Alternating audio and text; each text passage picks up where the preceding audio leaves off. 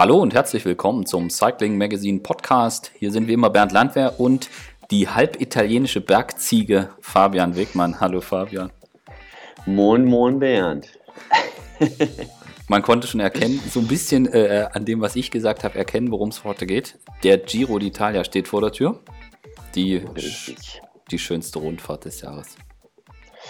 Ja, kann man so sagen. Ähm, ich habe es immer geliebt, äh, in Italien zu fahren, ähm, Tifosis da äh, an den Bergen zu sehen und äh, es ist alles ein bisschen ruhiger als bei der Tour, alles ein bisschen, bisschen entspannter. Ähm, also äh, was dieser Druck so angeht, ähm, die Rennen an sich sind natürlich, ähm, ich habe nochmal nachgeguckt, dieses Jahr wieder acht Etappen ab 200 Kilometer, also bis 240 Kilometer sind die Etappen, also brutal lang. Äh, immer viele Transfers äh, braucht man ewig äh, auf den kleinen Straßen, bis man im Hotel ist. Ähm, da muss man sich einfach drauf einlassen. Ähm, das ist schon sehr speziell, aber wenn man das so hinnimmt, äh, ist es eine geile Rundfahrt. Also wir beide müssen auch nicht diskutieren, ob es schöner ist als die Tour, weil ich äh, glaube, wir haben da die gleiche Meinung. Ich mag es vom Zugucken halt einfach extrem gern, weil es weniger kontrolliert ist als die Tour de France, weil mehr passiert, weil man das Gefühl hat, es kann heute oder morgen alles auf den Kopf gestellt werden, weil auch Fahrer nicht Platz 6 im GC absichern, sondern all in gehen, um vielleicht doch noch die Chance zu haben, aufs Podium zu fahren oder doch zu gewinnen. Und das macht, finde ich, den Giro aus. Und ich finde auch ja. mit dem, wie sie die Strecke planen, wie sie es angehen. Früher war das, ich glaube, 400 Berge und 500 Kilometer Etappen gefühlt. Also immer je schwerer und noch spektakulärer. Und da ist man jetzt aber ein bisschen von, von abgekommen. Jetzt ist, bisschen. Ich, bisschen. Nicht, nicht 100 Prozent von weg, aber wir haben auch dieses Jahr haben wir auch kurze Bergetappen mit drin. Ähm, ich finde das, find das eigentlich ganz, ganz cool, so die Mischung. Und ich finde auch, dass sie da klar sind, dass sie halt einfach sagen, okay, äh, die ersten, die ersten ein, anderthalb Wochen darf jeder was machen. Da können auch gerne die Sprinter kommen, aber wir wissen auch, dass die Sprinter dann gerne zur Tour de France fahren möchten. Und äh, dann gibt's halt, äh, dann sollen die aussteigen und wir machen dann das Bergspektakel. Und während die in den ersten anderthalb Wochen da im, im Fokus stehen, spielen die dann in der dritten Woche keine Rolle. Aber ich finde es immer wieder faszinierend, da vermisst man dann auch keinen Sprinter mehr, äh, weil es dann halt einfach komplett ums rosa Trikot geht. Und äh, die, ja. die Idee, die die haben und dieser, diese Dramaturgie und der Plan, das ging halt einfach die letzten Jahre meistens auf, dass es einfach ein Spektakel bis zum Schluss war. Und ja. äh, ich hoffe einfach, dass das dieses Jahr wieder so wird. Und ich, wenn man sich so die Strecke anguckt, äh, besteht die Chance, dass es, dass es wieder so wird. Ja, ja, auf jeden Fall. Also komplett die letzte Woche nach dem letzten Ruhetag. Ja, ist nur eine Etappe. Nie ist was für Sprinter. Da geht es wirklich äh, mehr oder weniger den ganzen Tag bergunter. Äh, ein kleiner Hupen drin da muss man aber gucken, wer sich noch so lange was antut. Aber da kann es auch sein, dass dann einfach eine Fluchtgruppe geht und ähm, dass wir das wirklich sehen, dass äh, vor dem letzten Ruhetag äh, ja, alle Top-Sprinter ähm, raus sind. Ja. Lass uns kurz, äh, wir haben schon mal den Podcast gemacht, wo wir Tour und äh, Giro-Strecke verglichen haben, relativ mhm. ausführlich auch. Das wollen wir jetzt an der Stelle gar nicht machen. Kann sich jeder nochmal anhören, wenn er möchte, oder die Etappenprofile auf Cycling Magazine äh, durchklicken, wie man möchte. Aber so, um den Hörern, die das jetzt vielleicht nicht äh, gerade vor Augen haben, ich fasse mal kurz die Strecke zusammen und du sagst mir, wo ich Quatsch erzählt habe. Also die erste Woche ist so eine so, so, so ein Mix. Das mache ich so ein Mix, ich weiß, das machst du besonders gern, ist so, ist so ein Mix aus äh, einem äh, skurrilen Zeitfahren zum Auftakt, dann gibt es so ein paar Sprint- und Pencheur-Etappen und ein Zeitfahren. Die zweite Woche ist so eine Mischung aus ähm, ja, noch, noch mal Flachetappen, aber geht es schon durchaus zur Sache, gerade gegen Ende der zweiten Woche. Und die Schlusswoche ist, ähm, bis auf die eine Etappe, die du eben beschrieben hast, ist das das GC-Gemetzel. Die 18. genau, ja. Äh, und äh, mit dem Abschlusszeitfahren in Verona am letzten Tag, was auch nicht einfach ist, äh, wo dann auch noch mal durchaus was passieren kann. Also im Endeffekt so eine ja, so, so, so eine klassische Giro-Einteilung. Ja, in der ersten Woche ist, äh, bietet sich durchaus ein attraktives Rennen, aber die Abstände im Gesamtklassement sollen noch nicht so riesig sein. In der zweiten Woche, da kann man mal gucken, was passiert. Und ja, die Entscheidung fällt dann am letzten Tag, wahrscheinlich endgültig, aber in der letzten Woche geht es richtig äh, bei den GC-Jungs ums Eingemachte. geht es richtig rund, genau. Ja, und auch, äh, also es, es, gibt so drei, drei, vier Etappen, wo es wirklich was für Sprinter ist, aber auch da ist, ist es immer, bauen die nochmal so einen kleinen Hucken ein.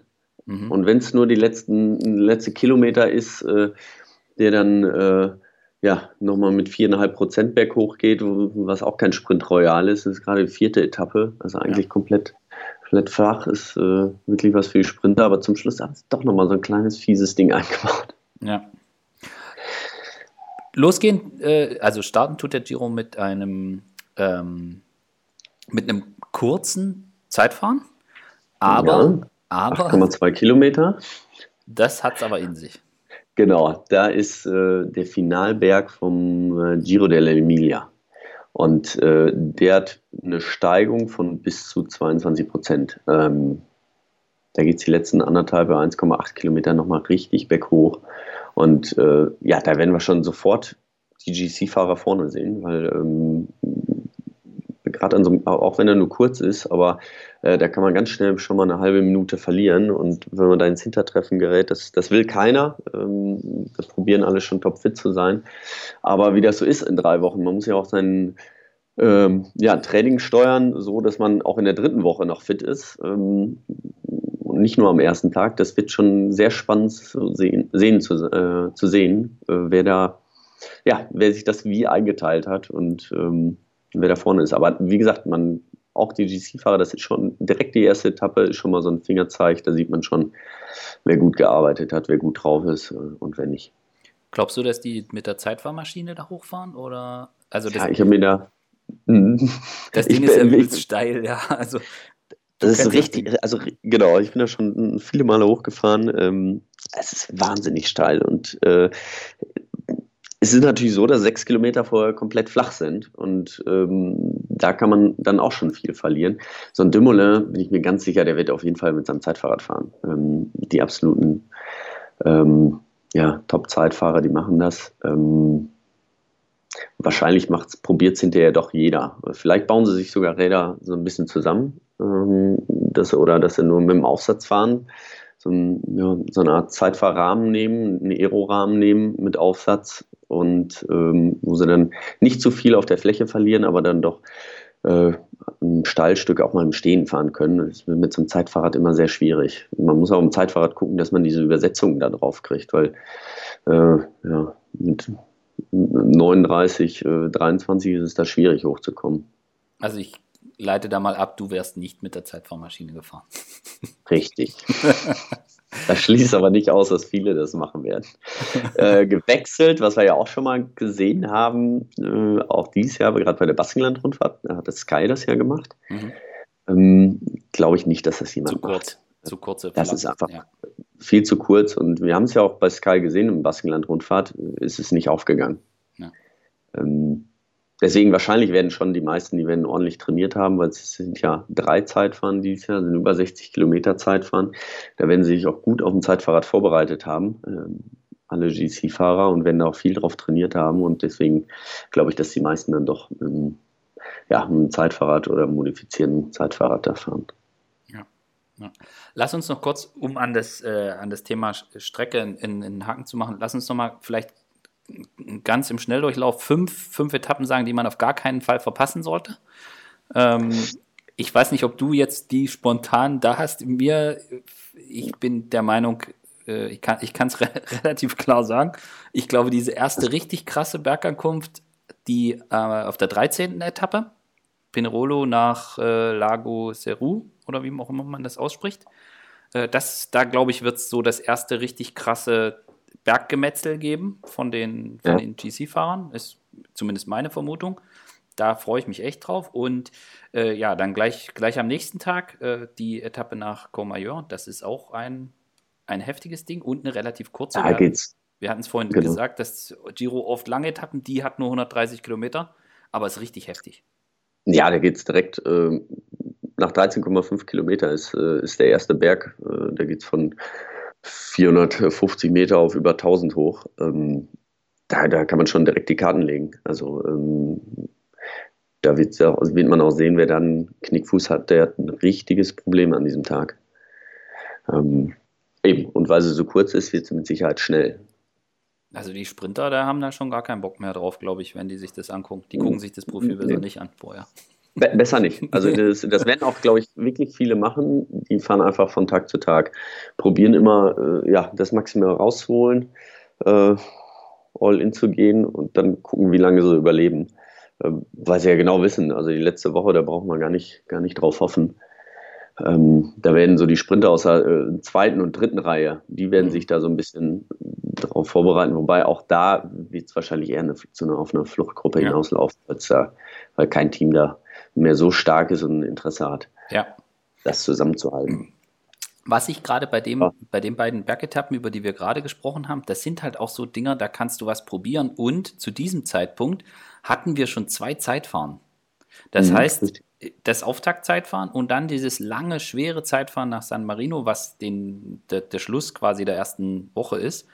Das heißt, da werden wahrscheinlich die guten Zeitfahrer schon ein bisschen Vorsprung auf die Bergfahrer haben. Und das heißt, gerade bei solchen Etappen könnten dann die Bergfahrer relativ früh versuchen, den Jungs, die im Zeitfahren vielleicht stärker sind, so ein bisschen auf den Zahn zu fühlen. Also auch das genau. dramaturgisch total interessant und meiner Meinung nach auch clever gemacht. Und dann kann man, und nach der 14. Etappe kommt die 15. Etappe. Und ich muss ganz ehrlich sagen, wahrscheinlich ist es, liege ich völlig falsch, aber auf die freue ich mich wirklich. Auf die habe ich echt. Auf die, auf die 15. Ja. Die nach ähm, Como, die äh, Lombardei-Rundfahrt. Como ist halt die, genau. Da ist das Finale von der Lombardei-Rundfahrt, also ab Madonna del Gisalo. Ähm, der ist erst bei, bei 170 Kilometer. Also die Etappe ist 237 Kilometer lang, also ähnlich wie, wie äh, die Lombardei-Rundfahrt, ja, alles an einem Tag. Ähm, das ist schon, das wird, äh, wird schon wirklich spannend, auch wieder mit einem kurzen, knackigen Anstieg, äh, Anstieg dann zum Schluss, wie wir es von der Lombardei-Rundfahrt auch kennen. Ähm, sind nicht diese Riesenberge, wo man denkt, oh, da, da geht es bestimmt richtig auseinander, aber gerade auf diesen Etappen wird es oft sehr spannend und äh, man sieht, dass da dann einige richtig Zeit verlieren können. Und wenn es da auch noch irgendwie Regen hat oder so, dann wird es richtig heftig. Dann wird es ganz übel, genau, ja. Ja, dann geht es gleich weiter. Ne, mit der Ruhetag und die 16. Genau, das ist, die, die, das ist dein, deine Etappe, oder? Mit Gavia? Genau, Passo de Gavia. Ähm, das ist äh, Chima Copy, das heißt also ähm, höchste Punkt in der Rundfahrt auf äh, 2618 Meter geht das auch. Ähm, aber auch da wieder direkt vom Start äh, geht es den ersten, ersten Pass hoch. Nach 23 Kilometern ist man schon an der ersten Bergwertung. Ähm, da hat man schon 900 Höhenmeter gemacht. Ähm, ja, auch wieder brutal spannend. Jetzt haben wir schon fünf Etappen zusammen. Ja, haben wir schon fünf Etappen, aber dann geht es jetzt richtig los. da müssen wir schon aufhören, so ein Mist. Ja. Nee, also ja. wir fassen zusammen. Und da geht es nochmal nach Antholz. Äh, ist vielleicht auch die sind nicht so super schwer, aber äh, vielleicht gerade deswegen interessant, weil die Leute dann, äh, weil die, die es vorher äh, verbockt haben, da nochmal probieren, was rauszuholen. Ja, und dann äh, 19., 20. Etappe äh, und das Zeitfahren dann zum Schluss. Ja, also man darf eigentlich gar nichts verpassen, wenn ich das jetzt so, wenn man das jetzt nee, mal so Also das Einzige ist wirklich, äh, was man so sagen kann, die, die 18. Etappe, ähm, wo es mit ziemlicher äh, Sicherheit, ähm, ja, weil keine Sprinter mehr da sind, äh, dass da eine Gruppe geht, die vielleicht auch einen großen Vorsprung hat, dass die bisschen langweiliger wird, weil sie auch wieder 220 Kilometer ja. ist. Ähm, aber ansonsten eine komplette Woche. Ja. Durchgehend. Super geil. Dann lass uns doch mal so ein bisschen gucken. Strecke haben wir abgehakt. Wie gesagt, man kann sich äh, auch alle Profile bei Cycling Magazine angucken, wer das gerne machen möchte. Ähm, es wird auch wieder äh, jeden Tag eine Vorschau geben auf die Etappen bei Cycling Magazine und wir werden auch wieder ein Twitter-Tagebuch mit einem Fahrer äh, führen. Da freue ich, mhm. mich, freu ich mich auch schon drauf. Jemand, der es noch nie gemacht hat. Und da freue ich mich auch schon drauf. Äh, lass, verraten? Nein. Nee, ich verrate es noch nicht. Machen, machen wir es dann. Ähm, lass uns mal so einen Blick auf die Startliste werfen und dann so ein bisschen rumspekulieren. Wir, also ich glaube, dass es auch von der Konstellation her eine extrem interessante Rundfahrt werden kann. Gerade wenn man sich anschaut, welche Mannschaft hat welches Interesse, welche Favoriten sind da und wer spielt für, oder wer hat da seinen, seinen eigenen Giro im Kopf, den er fahren möchte. Weil wir haben, und das ist auch so ein bisschen der Unterschied zur Tour de France, die ja extrem kontrolliert ist, gerade in der, äh, in, bei den schweren Bergetappen. Das haben wir in den vergangenen Jahren gesehen. Da hat Sky quasi alles komplett durch äh, ja, kontrolliert, wenn man so möchte. Mittlerweile Ineos. Da müssen wir uns jetzt dran gewöhnen. Aber in der Vergangenheit war es Sky. Oh, ja, Aber jetzt ist, es, jetzt, jetzt, ist es, jetzt ist es Ineos und deren Mann ist quasi ähm, ausgefallen, äh, leider. Äh, Igen Bernal hat sich das Schlüsselbein gebrochen und kann jetzt nicht starten. Das heißt, Ineos wird nicht den, die Etappen des Giro kontrollieren, äh, ob sie das so oder so gemacht hätten, wenn er dabei gewesen wäre, das wissen wir nicht. Aber auch das ist ein Faktor, denn auch wenn man sich die Mannschaft anguckt, wen die da jetzt hinschicken, dann äh, ist, das, ist das auch super interessant. Und wenn man insgesamt drauf guckt, und das würde ich jetzt gerne mit dir machen, dann sehe ich zumindest viel Potenzial, dass das ein äh, durchaus interessantes Rennen wird, weil wir haben einige Mannschaften, die jetzt keinen GC-Fahrer dabei haben. Die Italiener ja. zum Beispiel, die Bardiani-Jungs, die einfach sagen, okay, wir wollen da Etappensiege holen, das ist für uns das wichtigste Rennen im ganzen Jahr. Und dann werden die Vollgas geben und da interessiert die das nicht, was die GC-Jungs vielleicht an dem Tag vorhaben. Und dann fahren ja. die halt einfach los. Und äh, Fahrer wie Mirko Maestri oder Enrico Barbin, die können auch, wenn es berghoch geht. Und vielleicht sehen wir dann auch in so, gerade bei so kurzen Etappen, dass sich dann relativ früh eine Gruppe formiert und da sind dann viele drin und da geht dann einer der Favoriten mit und plötzlich eskaliert das ganze Rennen. Ähm, das, ja. Die Chance darauf, die, die sehe ich sehr. Und wenn wir jetzt einen Blick auf die Favoriten werfen, dann äh, sehen wir auch, was da vielleicht eventuell wie ähm, laufen könnte, beziehungsweise warum es vielleicht sehr, sehr interessant wird. Ich würde gern durchaus mit den GC-Jungs starten, wenn das für dich okay ist. Ja, durchaus. Machen wir die Sprinter. Machen wir die Sprinter hinterher. Machen wir heute hinterher. Genau. genau. Sag mir deinen Top-Favoriten. Top ja, äh, Primoz Roglic. Ähm, keine Frage. Der ist äh, ist im Moment so äh, unglaublich stark. Ähm, ich glaube, du hattest mal irgendwann getwittert auch seine ähm, GC-Ergebnisse der letzten, ja. was, des letzten Jahres ungefähr. Ne? Also das, ich glaube, das schle schlechteste Ergebnis war Platz 4 bei der Tour de France letztes Jahr. Ja. Ähm, Brutal. Wahnsinn. Und wie man jetzt gesehen hat, ähm, ja, ja, absolute Topform. Ähm, jetzt drei Etappen gewonnen. Ähm, also den gilt es zu schlagen im Moment. Drei Rundfahrten Bernal, dieses Jahr gefahren? Bernal ist nicht da, also alle den hätte ich so auf. Ja, genau. Ne? Drei Rundfahrten am Start und alle gewonnen. Also der ähm, und auch überall so stark. Ne? Also mhm. fährt unglaublich stark im Zeitfahren und aber auch berghoch und ähm, äh, ja, also, als er so vor zwei, drei Jahren da äh, ankam, dachte ich, ja, pff, ne, so ein ehemaliger Skispringer und so ein bisschen Radfahren muss der lernen, aber äh, das muss, da macht ihm keiner mehr was vor. Auch bergunter vor allen Dingen nicht. Der fährt wirklich, ähm, das ist ein so kompletter Rennfahrer und auch taktisch macht er keine großen Fehler mehr. Ähm, ja. Das ist schon, schon sehr beeindruckend. Und dann kommt dazu die drei Zeitfahren. Das sind auch keine komplett flachen, sondern durchaus anspruchsvolle Zeit. Genau sein Ding. Das ist eigentlich perfekt für ihn. Genau, also ähm, ich meine, er ist ja ein relativ kleiner Rennfahrer, ne? Er ist 1,77 groß, wiegt 65 Kilo, das ist jetzt nicht so ein, so ein, so ein richtiger Rolleur. Ähm, und äh, kann aber trotzdem unglaublich schnell Zeit fahren und wie gesagt auch berghoch. Und wenn das noch zusammenkommt, also ein bergiges Zeitfahren, dann ähm, na, ist er ganz weit vorne. Bei ihm bin ich so ein bisschen gespannt, wie er damit umgeht. Ich meine, er ist jetzt für alle. Mit dem Druck. Ja. Er ist für alle jetzt der Top-Favorit oder einer der absoluten Top-Favoriten. Und ich glaube, das ist, ähm, das ist schon nochmal was anderes. Also auch, wenn man sich das vergangene Jahr Tour de France zum Beispiel vor Augen hält, ja, der ist da gut gefahren, seine Mannschaft ist auch gut gefahren. Aber es war schon so, dass Sky war in der Rolle, dass sie das Rennen bestimmen mussten, dass sie sagen mussten, was passiert. Sie haben das Rennen mehr oder weniger in die Hand genommen. Und ich bin mal gespannt, wie das jetzt in diesem Jahr läuft, weil möglicherweise ist er nach der ersten Woche im rosa Trikot und mhm. oder zumindest der bestplatzierte von den GC-Jungs und dann werden sie wahrscheinlich auch die Rolle einnehmen müssen, dass sie das, dass sie das Rennen in die Hand nehmen. Und da bin ich mal gespannt und das macht mit einem Leader sicher auch was, wenn er weiß, ich muss. Und da mhm. bin ich wirklich mal, also ich glaube, das gut, er hat es jetzt bei Tireno Romandie, hat es, da hat er das immer super gemeistert aber ich glaube, es ist vielleicht doch nochmal was anderes, wenn's, wenn sowas in der, der Kontur ist. Druck ist nochmal höher, ja. Aber ich glaube, dass gerade er, ich meine, er, er, kommt ja aus dem Skispringen. Und äh, gerade das Skispringen, das ist ja das, womit du umgehen musst mit dem Druck. Weil da kommt es ja wirklich immer auf, auf eine Hundertstel an, wann du, wann du abspringst, wann der äh, Abspr also der Druckpunkt da kommt. Und ähm, da ist der Druck auch enorm hoch und die machen ja auch ganz viel mentales Training. Mhm. Und deswegen glaube ich, dass er da äh, schon, also mit Druck sehr gut umgehen kann. Mhm. Sonst, ähm, ja, also das weiß ich äh, so von ein paar Freunden, die das auch mal machen, äh, Skispringen. Ein paar okay. Leute, die ich kenne.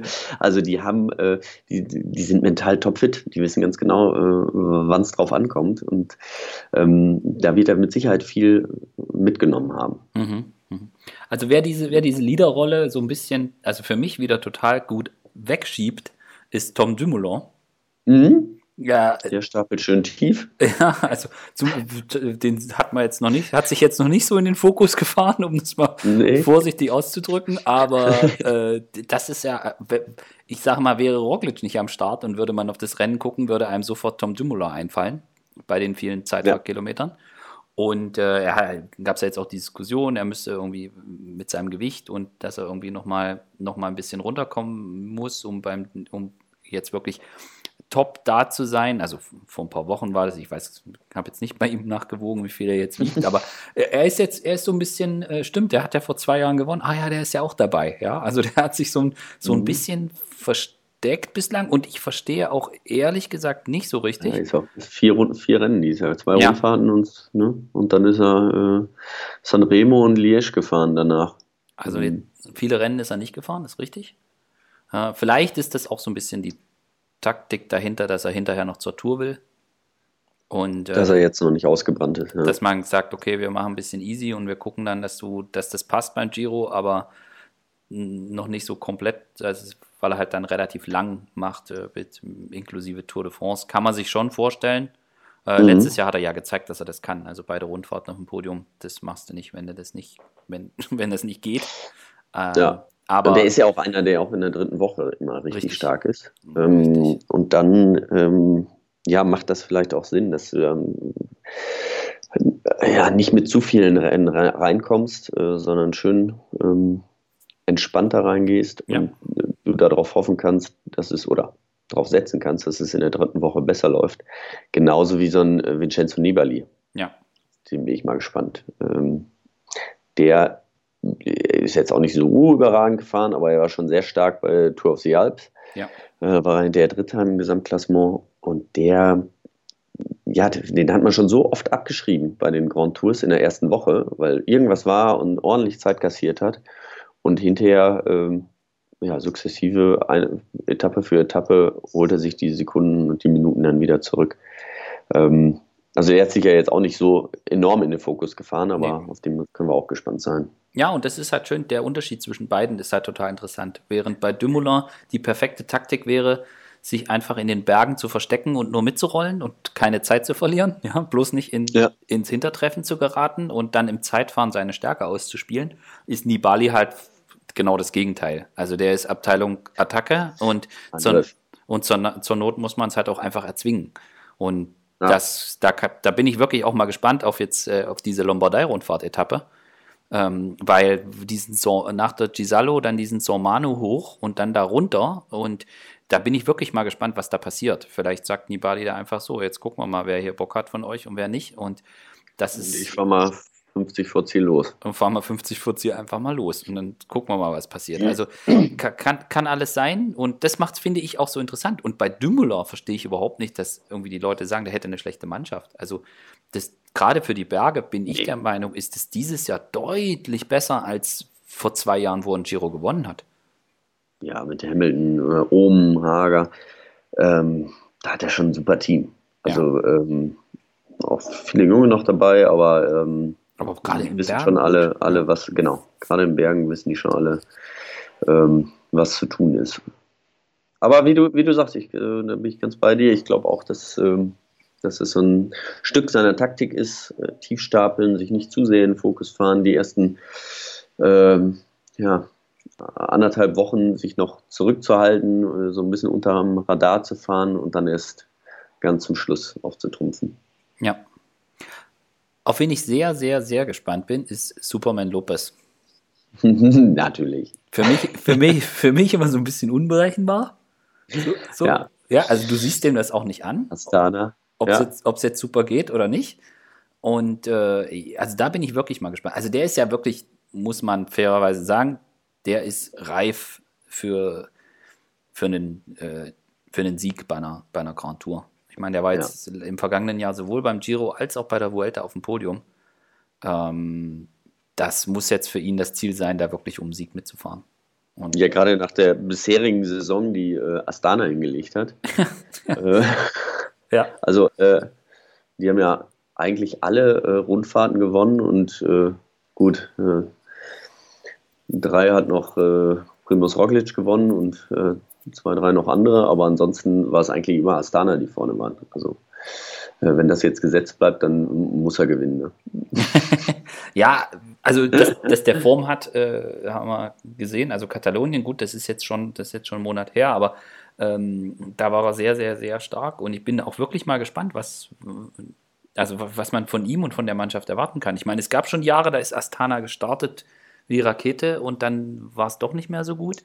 Aber wir haben auch schon ähm, Italien-Rundfahrten gesehen, wo Astana bei so komischen Ekeletappen einfach mal den ganzen Tag Vollgas fährst und alle haben nach äh, Kilometer 40 das Messer am Hals. Also ich bin, da bin ich echt gespannt und da, da wage ich auch gar keine Prognose. Also ich nee, das ist, äh, weil, wie gesagt, sie sind enorm stark gestartet in diese Saison. Ähm, alle Rundfahrten gewonnen, ähm, mit die meisten Siege, mit die König. Ähm, ist jetzt die Frage, wie es, ob sie äh, ja, ganz viel trainiert haben, also ganz alles jetzt auf den Start gesetzt haben, weil irgendwann wird man ja auch müde, so ein bisschen. Und da ist die Frage, wie lange das äh, anhält, kommen das, ob sie das die ganze Saison durchziehen können oder äh, ja, ob es da jetzt einen Einbruch mal gibt. Ja, also ich kann mir sehr gut vorstellen, dass die bei einigen Bergetappen wirklich das Rennen dominieren. Dass sie es probieren, ja.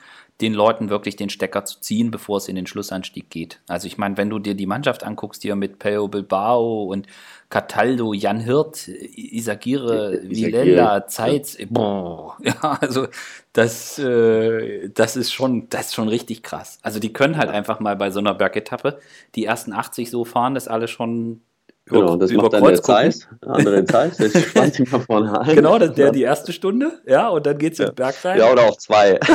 der hat äh, auch in Freiburg mal gewohnt und habe äh, öfter mit dem trainiert. Ah, das war immer, immer brutal. Maschinen. Also der hat, der hat so ein Standgas. Äh, ein ganz, ganz lieber, äh, ruhiger Kerl. Aber äh, da, wenn ich dann gesagt habe, ich fahre Intervalle, ja, ja, mach mal. Und dann äh, fährt er einfach hinterher, ne? ob er das geplant hat oder nicht. Aber ich weiß nicht, ob seine äh, Intervalle auch waren oder ob er einfach nur, ob das einfach sein G2-Training dann war. ja, also ein, ein absolutes Tretvieh und der geht auch nie kaputt. Nee, also den nee. kannst du, den kannst du jeden, die zwei Wochen lang kannst du ihn von vorne fahren lassen, macht der. Ja, genau. Brutal. Und der Rest dann, also wenn Jan Hirt wieder so fährt, wie wir das da vor zwei Jahren gesehen haben und Ion Isagire ist auch kein schlechter und wie Lilla haben wir gesehen, dass er kann. Und dann noch mhm. Peyo Bilbao, also die, ich sag mal, das, wenn die wollen, dann geht da nur ein ganz kleines Grüppchen mit Superman ja. Lopez in den Schlussanstieg. Ja, und dann, wie sieht's denn aus mit Simon Yates? Ja. Ich glaube, der hat noch äh, eine Rechnung offen mit dem Giro, ne? Auf jeden Fall.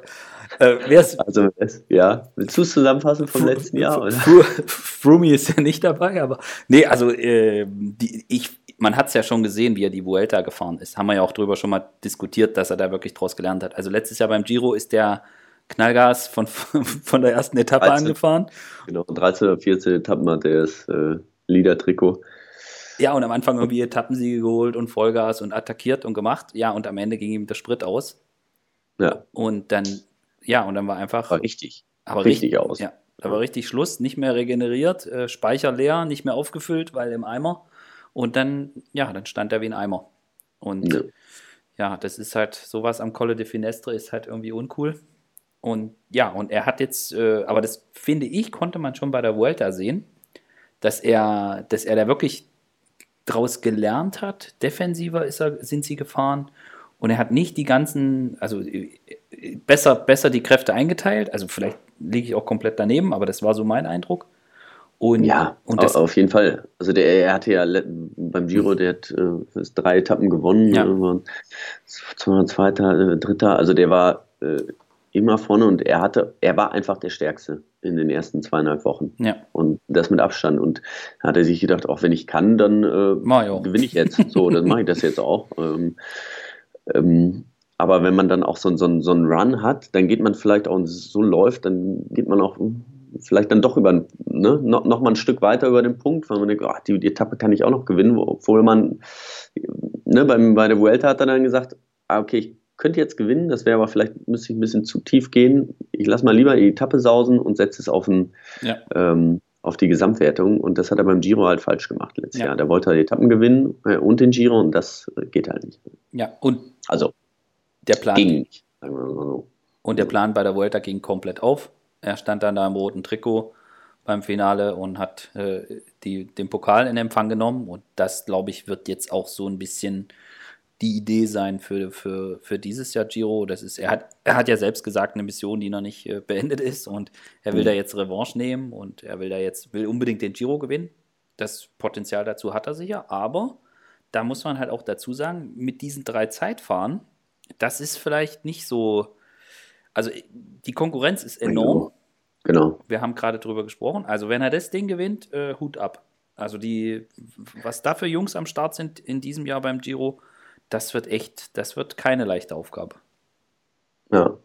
Nee, aber, aber trotzdem, er, er, kommt ja auch von der Bahn, er ist ein guter Zeitfahrer. Bei Paris-Nizza das Zeitfahren auch gewonnen. Also ähm, da kann man jetzt nicht sagen, dass der das gar nicht kann. Aber nein, nein, klar, nein. jetzt ein Dumoulin ist dabei und ein, ein Roglic. Mm, ja.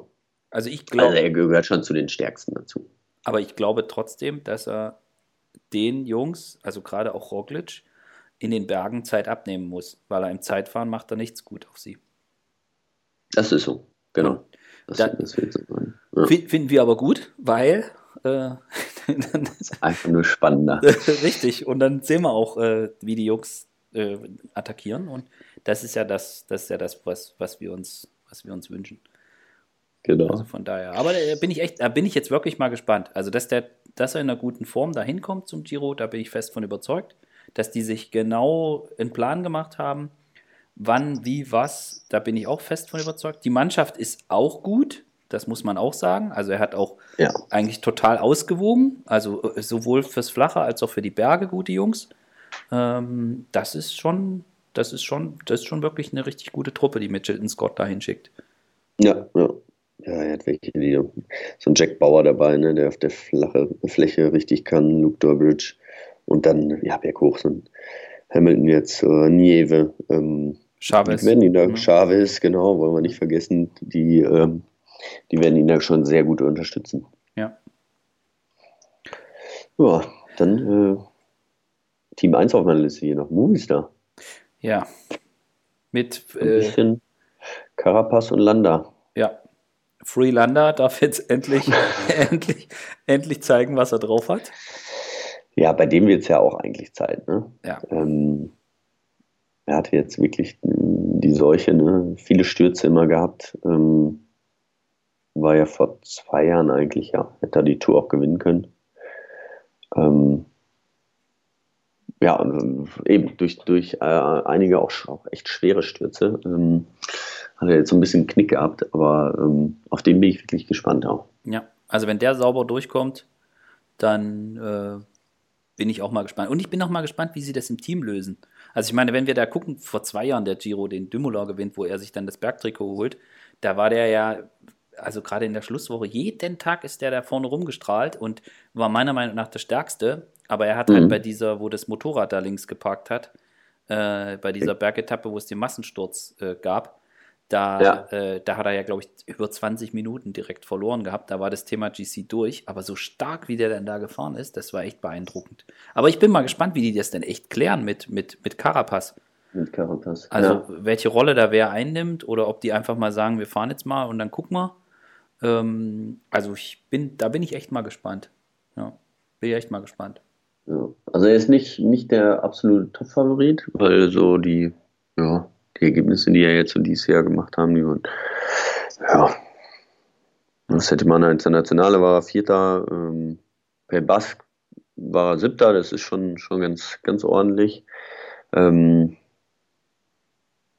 ja, aber ansonsten, also kann man nicht sagen, dass die, die Rennen, die er jetzt gefahren ist, äh, dass das darauf schließen lässt, dass er jetzt der absolute Top-Favorit ist. Ähm, aber ist Liège ist er noch gefahren, aber auch ganz gut, ist war er siebter, ne? Mhm. Ähm, da sieht man auch, dass er mit dem, mit dem, das müssen wir ja auch nochmal, also das Wetter spielt ja auch immer eine große Rolle, auch beim Giro. Und das kann ja, ja traumhaft sein, aber es kann auch durchaus nochmal schneien.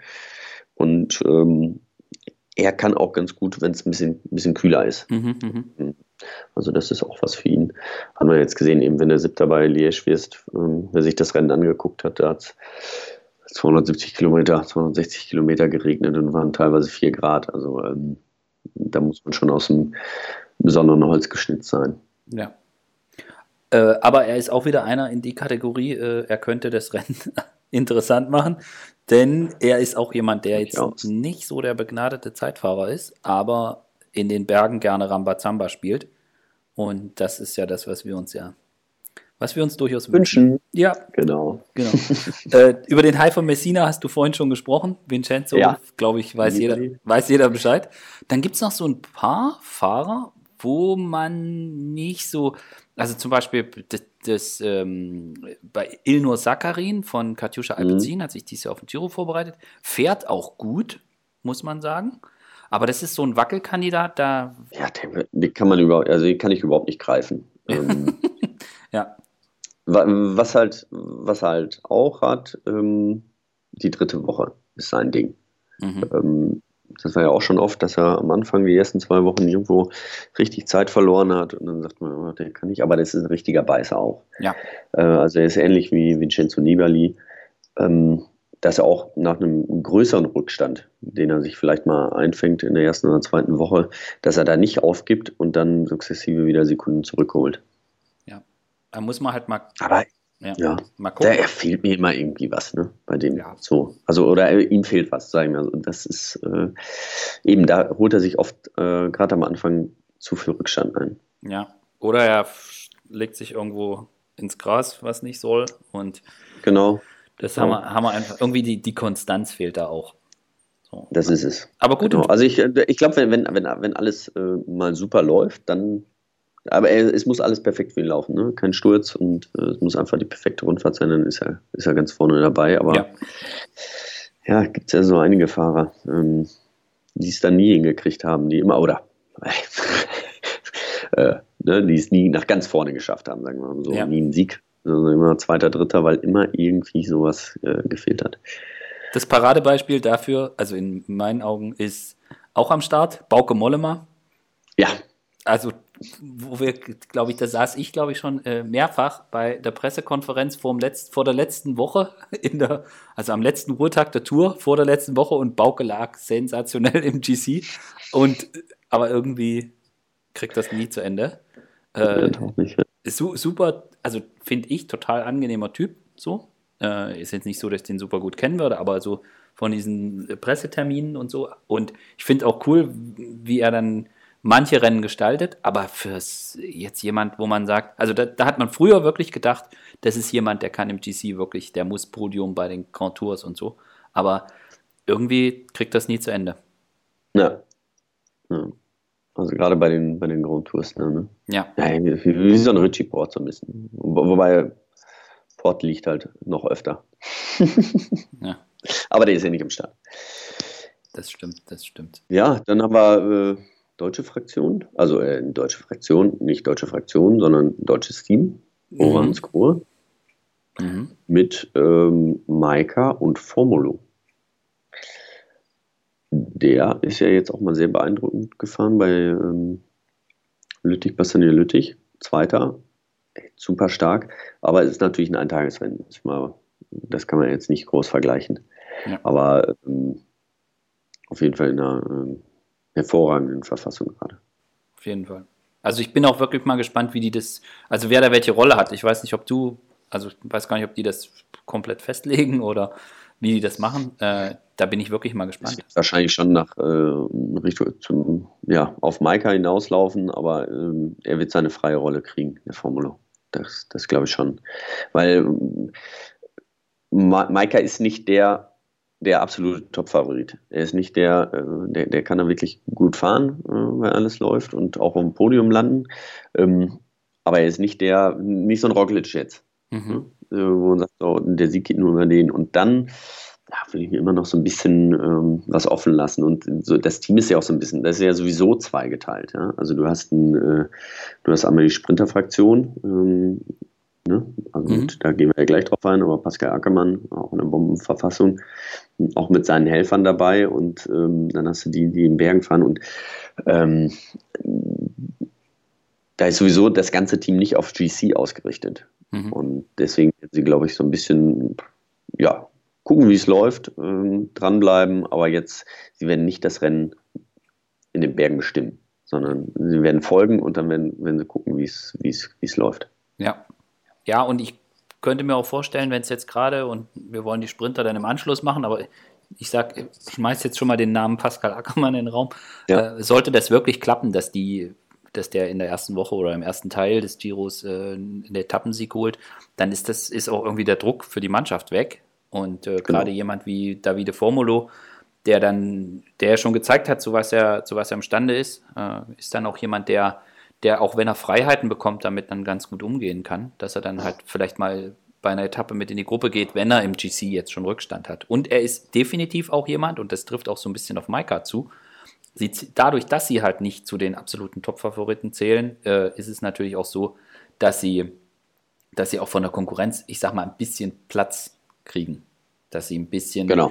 Weggelassen werden. Dass, also beim, wenn Formulo attackiert wird, nicht sofort jeder hinterherfahren. Wenn Simon Yates aufsteht, dann stehen gleich vier Leute hinter ihm auch auf. So, und so ist ja. das, ist, das ist dann auch nochmal so ein Ding. Aber da bin ich auch mal gespannt, äh, ja. wie, die das, wie die das lösen. Und gut in Form ist der Kerl.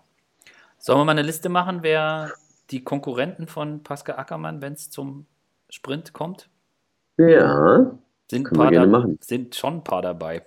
Äh, also mhm. ich glaube sogar, das ist eine richtig gute Sprinterfraktion, wenn man es so in den, mit den vergangenen Jahren vergleicht. Ich meine, in dem Jahr, wo, wo Marcel Kittel auch mal Rosa hatte, war, glaube ich, auch richtig gute Sprinttruppe. Also waren viele Sprinter da. Aber dies mhm. Jahr auch, also neben Ackermann sind ja. hier Elia Viviani, äh, genau. Arnaud Demar, Gaviria. Gaviria, Caleb Ewan, dann auch, ich sage jetzt mal, wenn auch zweite Reihe, Giacomo Nizzolo, äh, das Jakub Mareczko für CCC wird dann wieder dreimal Zweiter. Cimolai. Ähm, äh, genau, Cimolai, David Cimolai. Äh, Israel Cycling, Cycling Academy. Genau. Ne? Also das sind schon, da sind schon ein paar dabei, wo man sagt, boah, äh, das ist da, das ist schon nicht, nicht, nicht ohne, was die Sprinter-Jungs ja. da zeigen. Ja, und es sind, auch wenn man sich dann an, anschaut, ich meine, Caleb Ewan hat eine starke Mannschaft dabei für, für den Sprint. Also es ist jetzt nicht so, ich meine, bei Bora Hans Grohr hat man auch äh, mit, mit, mit Schwarz, also Michael Schwarzmann und Rudi Selig, mhm. hat man auch zwei Jungs dabei, die, die sehr gut anfahren können und dazu, glaube ich, Benedetti, äh, der zur Not vier Wochen von vorne äh, dann äh, aber äh, da hat man auch eine gute. Ist es eher so, dass die Sprinterfraktion sehr stark ist und die, die Kletterfraktion vielleicht nicht ganz so stark? Aber äh, bei, bei anderen Mannschaften ist es so, da, da ist ein, ein, Sprinter mit dabei, aber vielleicht jetzt auch nicht so alles dafür. Aber gerade in diesem Jahr beim Giro, wenn man sich anguckt, Lotto Sudal hat richtig gute Jungs dabei für den Sprint. Und äh, Viviani wird bei Quickstep, Decoin in Quickstep, sicher auch richtig viel Unterstützung kriegen. Hat ja auch Sabatini dabei äh, genau. als, als Anfahrer und das ist, das ist schon, das ist schon eine gute, also ist, auch für den Sprint ist es durchaus interessant, was ja beim Giro oft so war, ja, hm, die Sprinter, Sprint beim Giro, ja, ja, ist nicht so und sind nicht so viele Sprinter da. Also für dieses Jahr muss ich sagen, gilt das nicht. Ja, ich glaube, das liegt auch daran, weil es einfach so eindeutig ist. Ne? Also das ist so klar, dass ähm, die Sprinter nach der zweiten Woche ähm, nichts mehr zu melden haben. Ja. Und dann sagen viele, ja, ich, ich fahre da jetzt durch. Äh, oder ich, ich fahre jetzt so lange, wie es geht und, und probiere eine Etappe zu holen, fertig aus. Und genau. ähm, probiere nicht durchzufahren. Wir wissen genau, wenn ich jetzt als Sprinter da an den Start gehe, kann ich auch noch die Tour fahren, weil ich werde eh nicht drei Wochen am Stück fahren, sondern maximal zwei. Ja, genau. Und das ist, haben wir vorhin gesagt, das ist halt super clever. Und ich sag mal, so Jungs wie Caleb Ewan und Fernando Gaviria, lass die mal eine Etappe jetzt hier beim Giro gewinnen. Dann können die zur Tour gehen und sagen, äh, du, ich habe jetzt hier schon ein paar und guck mal, Grand Tour Etappensiege habe ich auch schon. Ich habe schon mal abgeliefert, jetzt sind wir mal ganz entspannt. So. Ja. Das ist schon, das ist schon auch clever. Also ich, ich muss auch sagen, ich finde das, finde es auch nachvollziehbar für Sprinter, dass, dass sie das so machen. Und ich frage, bei manchen ist es eher so, dass ich denke, okay, warum machen die das nicht? Warum gehen die jetzt nicht mal schon zum Giro und versuchen da? Ich meine, Marcel Kittel hat es auch gemacht vor ein paar Jahren, dass er schon mhm. mal zum Giro gegangen ist, hat da Etappen gewonnen hat dann rausgenommen und äh, ist dann zur Tour gekommen. Also das ist. Ja, du da, ja, da musst halt immer gucken, wie du selber trainierst, wie der Trainer, was der dir empfiehlt. Ja. Viele sind jetzt halt, die die Tour fahren, sind jetzt im Moment ähm, im Mai im Hünd, genau, in Kalifornien oder im Höhentrainingslager, ne? Ja. Ähm, oder gehen dann ins Höhentrainingslager. Und ähm, selbst wenn du nur in Anführungsstrichen zwei Wochen äh, den Giro fährst, dann haut das schon ganz schön rein und dann musst du dich einmal richtig vorbereitet haben, um überhaupt eine Etappe zu gewinnen und danach dich auch ein bisschen zu erholen. Also das ist schon ein Risiko, was du da eingehst. Mhm. Mhm. Ähm, so. Aber bei manchen, manchmal muss man es ja auch einfach machen. Ne? Ja. Also bei, ja, bei den Mir ist gerade noch eingefallen, wenn wir über die König sprechen, äh, Bob Jungels hat man noch nicht erwähnt. Auch fürs GC. Wobei ich einfach denke, ähm, also es wird langsam Zeit, dass der mal nach ganz vorne kommt. aber ähm, genau bei dem Giro ist, glaube ich, einfach die Berge zu steil und äh, die Zeitfahren zu schwer. Ja, also ich glaube auch, also gerade. trotzdem bin ich gespannt auf ihn. Ich auch und vor allen Dingen bin ich gespannt, weil er ja dieses Jahr das erste Mal so eine, so eine Pflasterkampagne im Frühjahr hatte. Mhm. Äh, ich meine, also, ich erinnere mich gut an Körne, Brüssel, Körne, wo er da wie ein Ochse gefahren ist und die, die hinten fahren Vollgas und keiner kommt mehr hin und er gewinnt das Ding im Solo. Aber er ist ja die komplette die komplette äh, Pflaster, also nicht komplett, aber sehr viele Pflasterrennen gefahren und hat dann rausgenommen, auch komplett die Ardennen sausen lassen und sich jetzt dann vorbereitet und kommt jetzt zum Giro. Da bin ich überhaupt mal gespannt, wie das funktioniert. Also wie ja. das auch so trainingstechnisch und so weiter, wie das, ob das irgendwie sich, äh, sich zusammenfädelt. Also da bin ich mhm. echt mal gespannt. Aber ich meine, in der Mannschaft. Ich, ich kann, ich finde, er ist äh, für mich so ein bisschen wie ähm, ja, Tom Dümmeler vor. Wann hat er gewonnen? Giro vor drei Jahren. Mhm.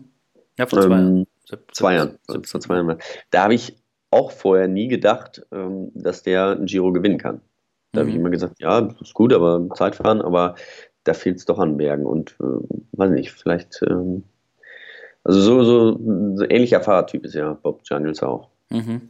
Also ich glaube, dies Jahr, also ich, ich wird hart, keine Frage. Ja, ich, ich glaube, ist, aber ich bin da auch mal gespannt, wie das dann funktioniert und ob das möglich ist, weil ich glaube, das gibt es nicht so oft, dass jemand die Pflaster-Klassiker fährt und dann hinterher Giro. zum Giro geht und dort sagt, äh, ich möchte im GC irgendwas machen. Aber vielleicht ist es auch, vielleicht ist er auch einfach als, als äh, ich sage jetzt, also das klingt jetzt irgendwie, ich will nicht Helfer sagen, äh, sondern irgendwie als, als, als Kompagnon oder als äh, zweiter Mann. Die haben ja diesen ganz jungen, diesen James Knox, der ja. wiegt, glaube ich, gar nichts und der kann, der kann richtig berghoch fahren, aber äh, ist halt auch noch nie eine Grand Tour oder so gefahren.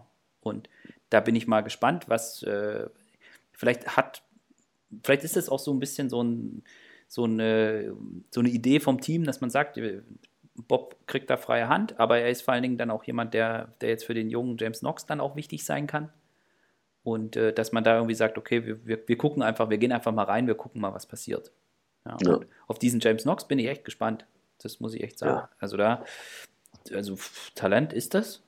Und ich bin da. Bin ich sicher, ich meine, er ist 23. Ne? Ja. Ähm, da ist noch ganz viel nach oben. Ist ein, ja, von der Statur her absoluter Kletterer. 1,73, 58 Kilo. sind schon mal Maße, ne? ja. Ja. ja. Das ist. Ja, aber also die werden auf jeden Fall auf Etappenjagd gehen. Ja, und sollte das da so sein, dass Viviani irgendwie zweimal jubelt am Anfang, dann haben die da schon wieder einen fetten Haken dran. Und dann ja. ist dann, interessiert sich auch keiner mehr so dafür, wo jetzt genau die GC-Fraktion gelandet ist oder auch nicht. Ja. Genau. Mhm. Wo wir beim Thema äh, Nox sind und, und, und so möglicherweise Entdeckungen.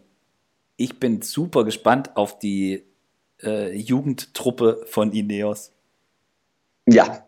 Also die, die, dieser Kader, oh. ich glaube, ohne Christian Knees haben sie ein Durchschnittsalter von, ja. von 23 oder so. Und dann kommt äh, Papa Christian, äh, muss da, muss da die, die Jungs in Zaum halten. Äh, ja. Super, ja, super interessant. Äh, Sivakov, äh, Gegenhardt, ähm, ja, die jetzt richtig stark gefahren sind, ne? Und Ineos ist ich sage es jetzt hier nochmal an der Stelle, wer es noch nicht kennt, Ineos, hieß vor zwei Wochen noch äh, Team Sky. Die haben den Sponsor gewechselt, heißen jetzt Ineos. Ähm, da hat sich nichts geändert außer der Name. Und ähm, die sind immer bei Grand Tours vorne mit dabei und wissen, wie das funktioniert. Von daher, ja, kann man da gespannt sein auf die Truppe da. Auf jeden Fall. Und auch jetzt da äh, Eddie Dunbar, bin ich mal gespannt, was der, also die haben ja also Kletterer, äh, an Kletterern mangelt es da nicht, gerade wenn man mal ja. guckt. Und dann auch so unterschiedliche Typen. Also jemand jetzt wie hier, wie äh, der, also das Duo Tao Hart, äh, Tao gegen Hart mhm. und, und Pavel Sivakov, die haben ja letzte Woche äh, alles aufgemischt, ja, bei der Tour of the Alps. Und, ja, und äh, dann haben die da noch jemanden wie Ivan Sosa dabei, der halt, glaube ich, äh, der eskaliert gerne mal, wenn es berghoch geht. Ja, also ob sie dem, ob sie dem erklärt kriegen würden, wie die normale Sky-Taktik, jetzt Ineos-Taktik aussieht, das, da bin ich, bin ich mir gar nicht so sicher. Ja, aber das macht das Ja, wenn, wenn, wenn eine Mannschaft, dann die, glaube ich. Ne? Also die sind ja. Wenn es irgendjemand hinkriegt, dem zu erklären. Ja, ja das ja. Äh, sehe ich auch so. Aber dann diese unterschiedlichen Typen. Ich meine, der Sivakov, der ist super jung, aber das ist so ein, das ist so ein Typ, äh, man, also ich tue mich immer schwer mit so Vergleichen von so ganz großen Fahrern, aber wenn ich den sehe, muss ich oft an Miguel Indurain denken. Ja. Weil der irgendwie, der ist irgendwie riesengroß und drückt dann berghoch die Riesenmühlen und du denkst eigentlich, wenn da, keine Ahnung, wenn da Nibali attackiert, dann denkst du einfach, oh, der Typ muss doch jetzt gleich irgendwie aufplatzen. Aber der sitzt da und, und, und tritt die Mühle und geht, platzt aber nicht weg. So. Mhm. Und ich meine, der ist super jung und echt ein Riesentalent. Der ist 21. 21. Es ist, absoluter Wahnsinn, ja.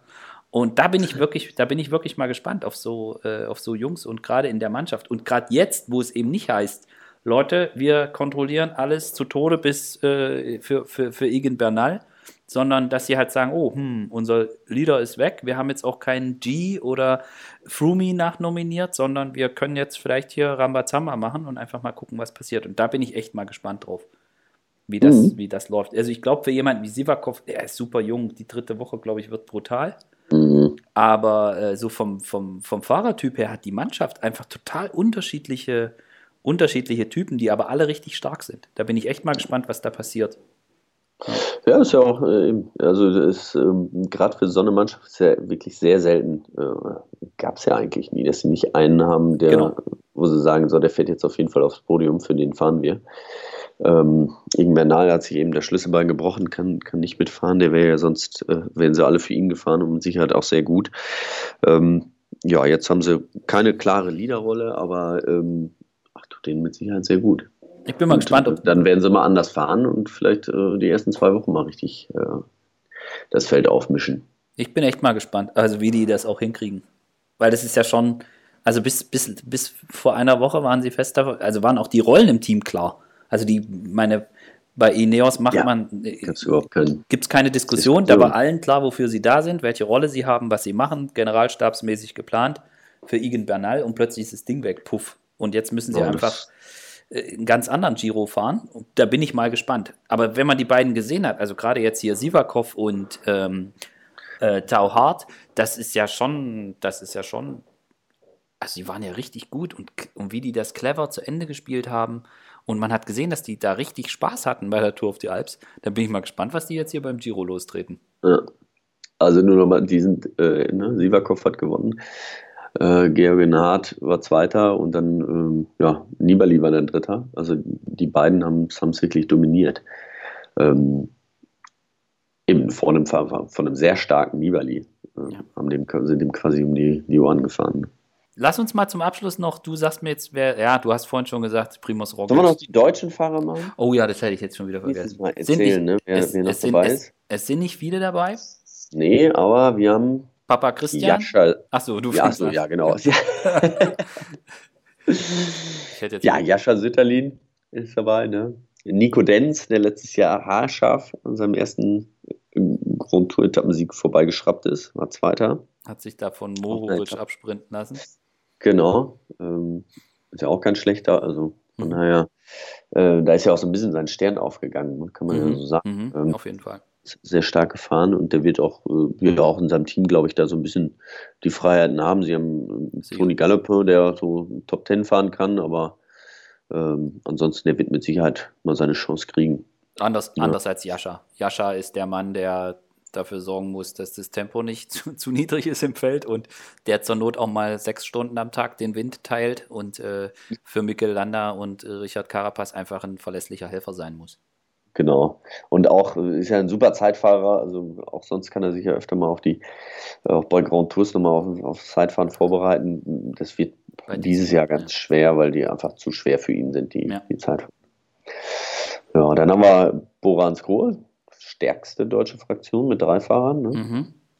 Ackermann, Schwarzmann und Rudi Selig. Die, Ak die Ackes Gang ist da. Die Ackes, genau. Die sind, sind, die sind da zu dritt mit Schwarzi und Rudi Selig.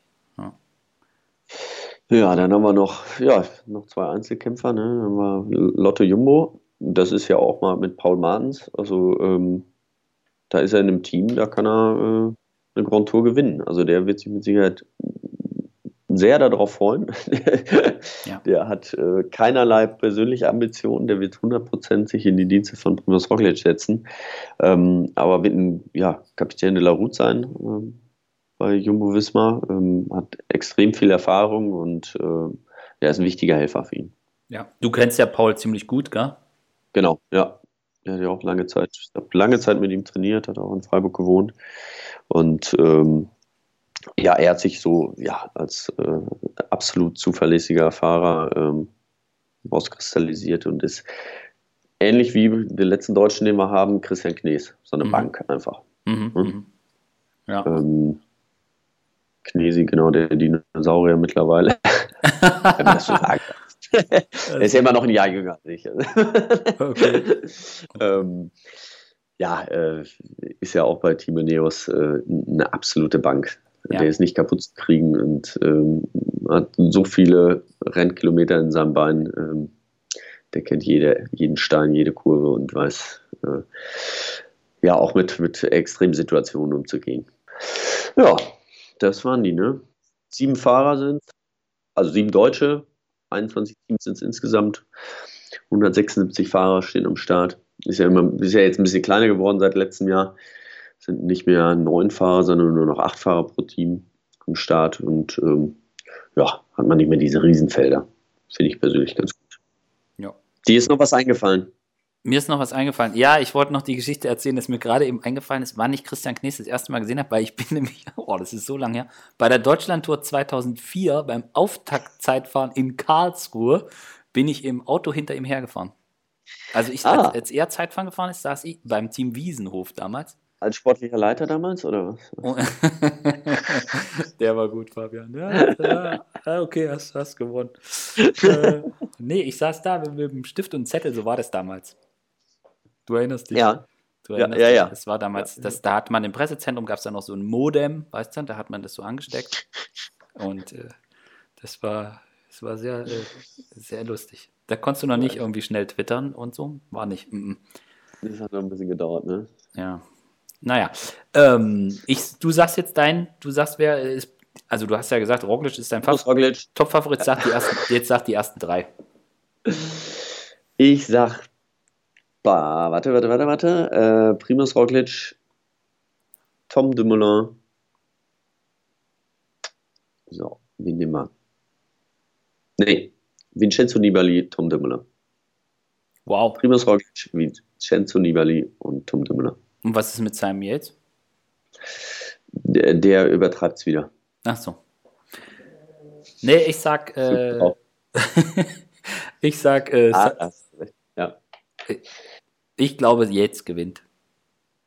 Yates gewinnt. Ich glaube knapp, aber Yates gewinnt. Und der zaubert bei diesem komischen Zeitfahren am letzten Tag. Dieser komische Berg, den du auch kennst. Der, der, ja, das ist äh, WM-Strecke von 2004 und ich glaube, es war nochmal. Nochmal, ja. okay. Ich glaube, da, ja. da, da, zaubert der hoch. Da ist der nur zwei Sekunden langsamer als Roglic und das reicht für den Gesamtsieg. Und dann steht äh, Roglic dem, äh, als Zweiter neben Yates. Und wer steht daneben? Boah. Das ist jetzt echt hart. Ja, Superman. Lopez. Ja. Weil der, mhm. der, der, der, spielt wieder mit irgendwem. Mit Carapaz spielt, spielt er wieder irgendein Spiel um irgendeine Position. So wie letztes Jahr ums weiße Trikot. Die spielen wieder, ich fahre nicht mit dir und du nicht mit mir. Und wenn du Flaschen holst, attackiere ich und so. So einen Quatsch machen die, glaube ich, wieder. Ja. Also Yates vor, vor Roglic und Superman. Wie ich, warum ich jetzt nicht Nibali mit eingebaut habe, weiß ich nicht. Ja, ist doch aber cool. Wenn wir es nicht, also wenn wir nicht mal eine Idee haben. Genau, ich, ich sage das jetzt auch einfach raus. Das ist ja auch, äh, da gibt es ja so viele Sachen, die äh, sind nur drei Wochen zu fahren. Ne? Ähm, oft ist es ja auch so bei denen, ne, die schon mal eine Grand Tour gewonnen haben, wenn sie merken, sie schaffen es jetzt nicht mehr da ganz vorne, dann ist auch so ein bisschen die Luft raus und dann ähm, ja, haben sie schon wieder die, die Tour im, im Blick, im Fokus und äh, gehen da ein bisschen raus. Das ist bei denen, die noch keine Grand Tour gewonnen haben, äh, immer anders. Die sind noch heiß wie Frittenfett bis zum letzten Tag. Genau. Und gerade jetzt jemand wie, keine Ahnung, wenn bei Vincenzo Nibali auf der fünften Etappe die DI2 leer ist und er verliert sieben Minuten, dann wird er nicht äh, drum kämpfen, im GC unter den Top Ten zu landen. Dann lässt er lieber drei Tage weg und sucht sich dann ein oder zwei schöne Etappen aus, wo er dann mit ausgebreiteten Armen äh, am nächsten Tag als Foto in der äh, Gazzetta dello Sport ist, das, äh, das macht da keinen Sinn. Der hat alles, alle Rennen, alle großen Rennen gewonnen. Der kann ja, dann lieber auf Etappensiege gehen. Das stimmt. Ja. Hm. ja, gut, wenn ich den noch tauschen kann. Nein, das mache ich jetzt nicht. Ja, cool. Dann freuen wir uns drauf. Und äh, ja, Samstag geht's los. Gleich genau. Geiles Zeitfahren wegen mir. Also ich bin bereit. Wegen mir kann es losgehen. Ich auch. Na dann. Samstag, Wochenende soll schlechtes Wetter werden. Von daher kann man sich da gut von, vor die Kiste hocken, ne? Das machen wir. Wunderbar. In diesem Sinne. Danke, Fabian. Danke an danke. alle. Danke an alle fürs Zuhören. Danke euch. Ciao, ciao. Tschüss.